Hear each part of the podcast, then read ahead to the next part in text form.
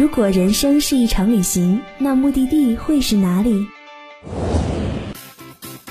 我在可可西里，我在杭州，我在墨尔本，我在大草原。面对眼前的世界，我们还是选择忠于自己。如果不出发，就永远不会到达。爱出发，爱分享，爱相遇，爱在旅游时。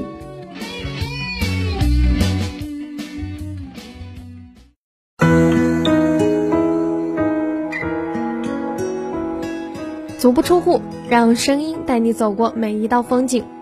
嗨，亲爱的听众朋友们，这里是每周三中午都与你准时相约的《爱在旅游时》，我是糯米。历时八个多月，这场没有硝烟的战役已经接近尾声。湖北从按下暂停键到重启，为了回馈那些在疫情中无私奉献的人们，湖北数百景区都免去了门票费。趁着门票免费，小伙伴们可要抓紧时间去逛逛，赶紧跟着糯米一起进入今天的《爱在旅游时》。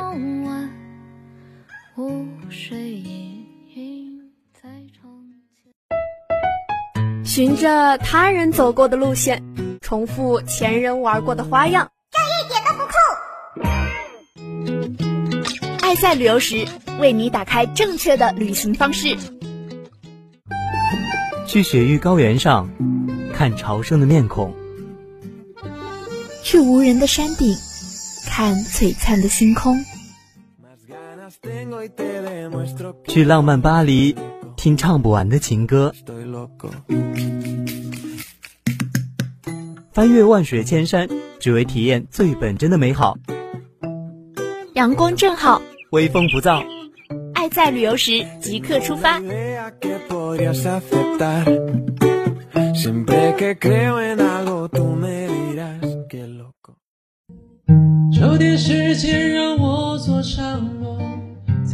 湖北好玩的地方很多，十堰的武当山是糯米第一个想介绍的。武当山可以说是家喻户晓的名山了，特别是在金庸小说里大放异彩。武当山又名太和山，古有太岳、玄岳、大岳之称，更有亘古无双、胜境天下第一仙山的美誉，是世界文化遗产武当武术的发源地。武当山主峰天柱峰顶上的金顶，是武当山的精华和象征，也是武当道教在皇室扶持下走向鼎盛高峰的标志。金顶大岳太和宫是武当山的最高圣境。无论是道人信士还是香客游人，只有登上顶峰，走进太和宫，才是真正意义上的到了武当山。金殿最为奇特的地方就是它本身是两导体，每逢电闪雷鸣的时候，光球在金殿四周滚动，但雷电却击不到金殿。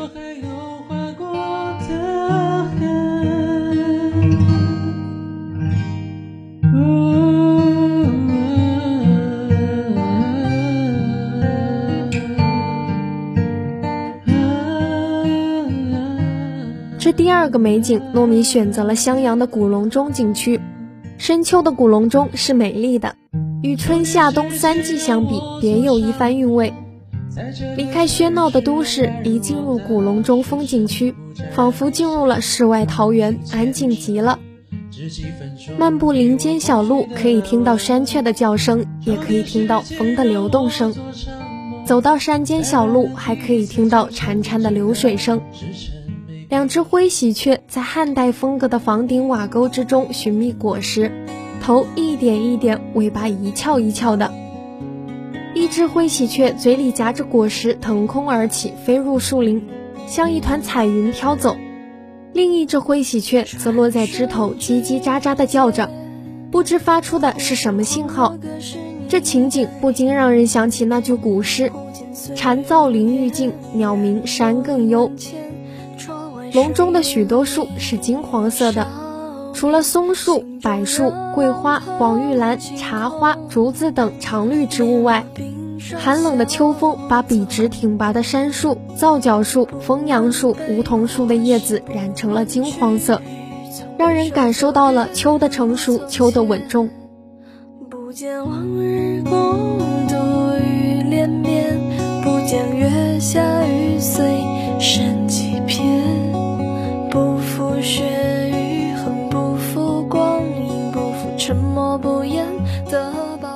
最后一个景区就是咸宁的赤壁古战场景区。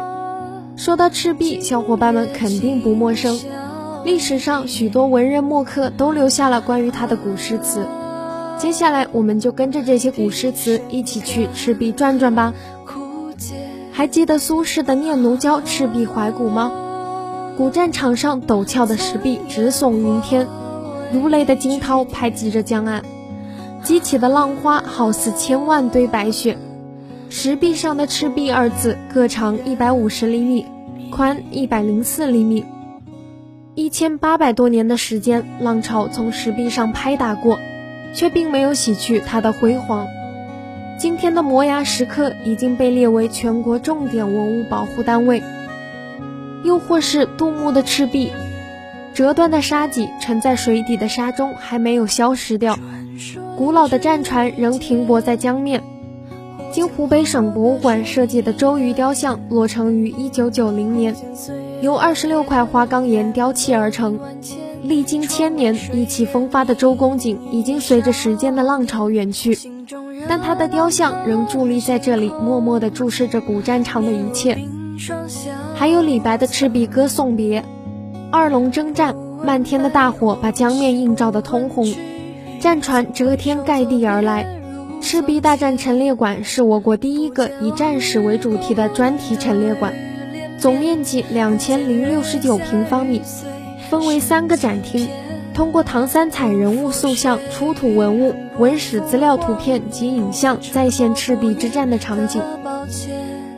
看着眼前的风景，心里念着文人们的诗词，在这里发生过的一切，都好像重新出现在了我们眼前。这种震撼，不亲自去看看是没有办法体会的。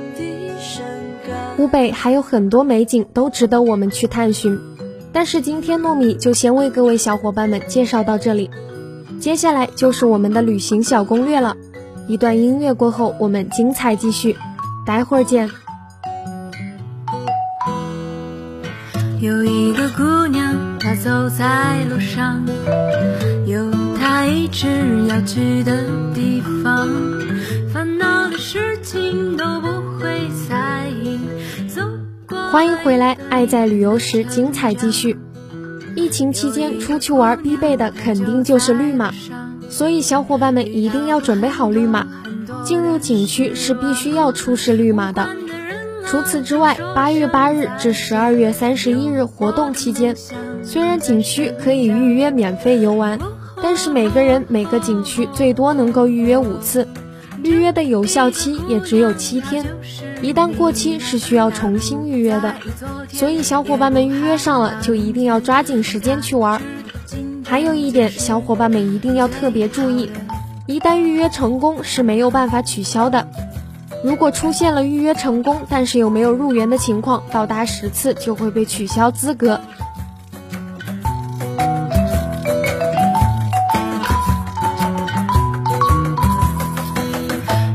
一个姑娘，她走在路上，有她一直要去的地方。可能很多小伙伴一天之内想玩转好几个景区，担心一天不能预约几个景区。不用担心，只要小伙伴们手速够快，能够成功预约，脚步也抓紧一点，想玩转多少个景区都是没有问题的。关于武当山，糯米想要特别补充一下。一九年年底的时候，直达武当山的动车就已经开通了，所以去武当山是非常方便的。进入武当山景区就不能开私家车了，需要统一乘坐旅游大巴。当然，大巴在景区内是有换乘点的，各个景点都可以游玩到。游览结束后，也是可以继续乘坐旅游大巴换乘下山。所以爬山累的问题，小伙伴们就不用担心。关于旅行的小攻略，糯米就先介绍到这里。接下来就是我们的美食板块了，各位小伙伴不要走开，我们待会儿见。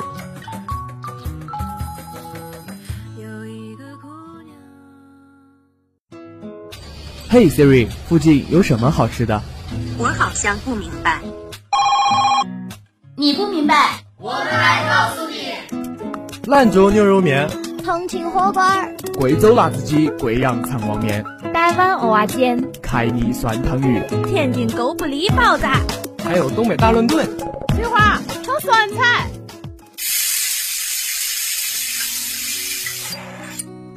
不管你在哪，我只带你寻找最美的味道。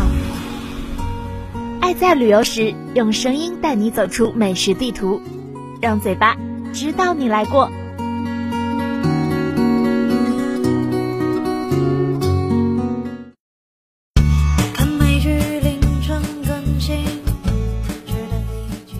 回来，我是糯米。登上武当山，领略了雄奇的武当山古建筑群，感悟了神秘的道教文化，欣赏了玄妙飘零的武当武术后，在美景间升华心灵，身心都得到了尽可能的满足时，不妨挑战一下你的味蕾，品一品武当山特有的美食。武当道教斋饭忌食荤腥及借鸡蛋、生葱、蒜等刺激食物。而以自然食物为主，武当山山清水秀，植被丰富，盛产了许多天然无污染的绿色野生食品，其营养成分含量极高。武当道家摘菜的主要特点是素菜荤做，采用武当山独特的纯天然野生猴头菇、木耳、地耳、香菇、蕨菜、葛花、槐花、松茸、竹笋等上乘野菜为原料加工而成。面筋做成阴阳鱼，用蕨菜加面做成牛肉干儿，用面筋、芝麻、玉米粉做成太极东坡红烧肉等栩栩如生的造型，并冠以荤菜之名，故曰素菜荤做，具有鲜明浓郁的武当地方特色，让人吃后回味无穷，意犹未尽。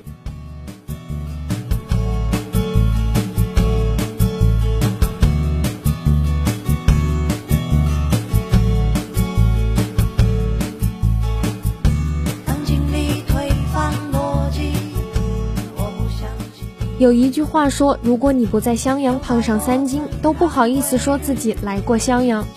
可见襄阳的美食有多少。清汤在襄阳本就历史悠久，一直是多数襄阳人早餐的选择。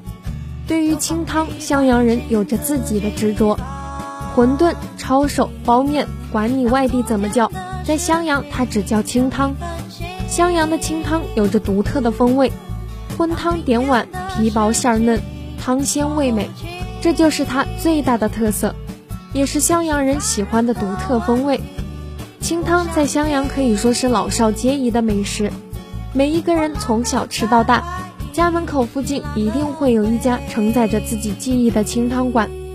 早晨爬起床，随便找一家清汤馆，鲜嫩的纯瘦猪肉馅儿，透明轻薄的手擀面皮和醇厚的骨头汤汁，再配上独有的秘制调料。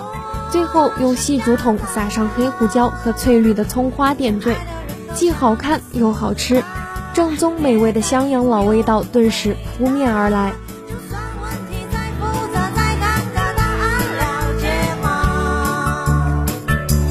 相爱的人都想吗？他能懂你的想法，总要有个人衬托我。很多人对于咸宁的印象就是始于温泉，陷于美食。去咸宁泡温泉的人，免不了要大着肚子回来。今天糯米要为小伙伴们介绍的就是鹤盛鸡汤了。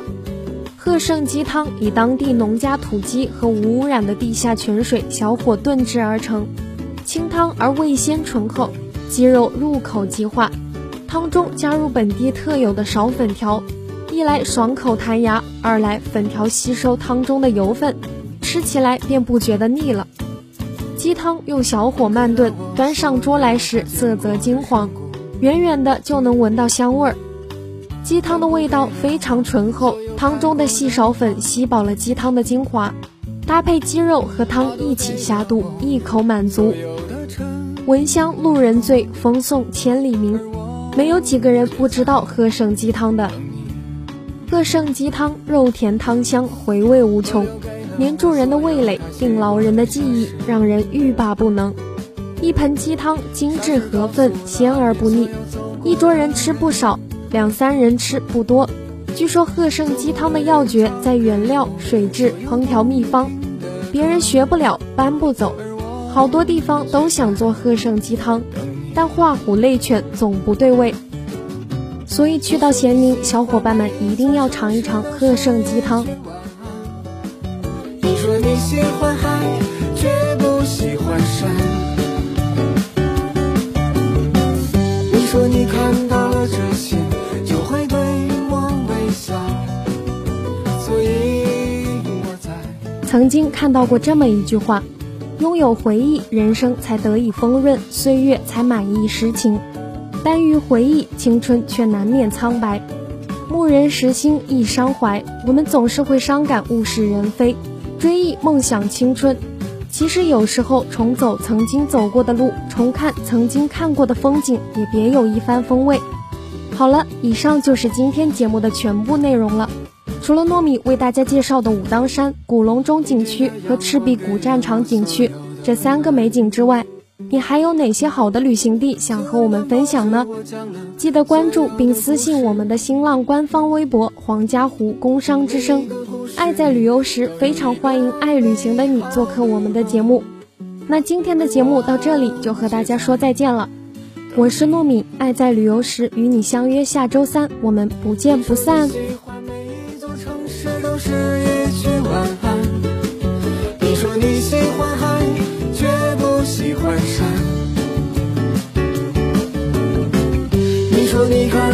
之心，就会对我微笑，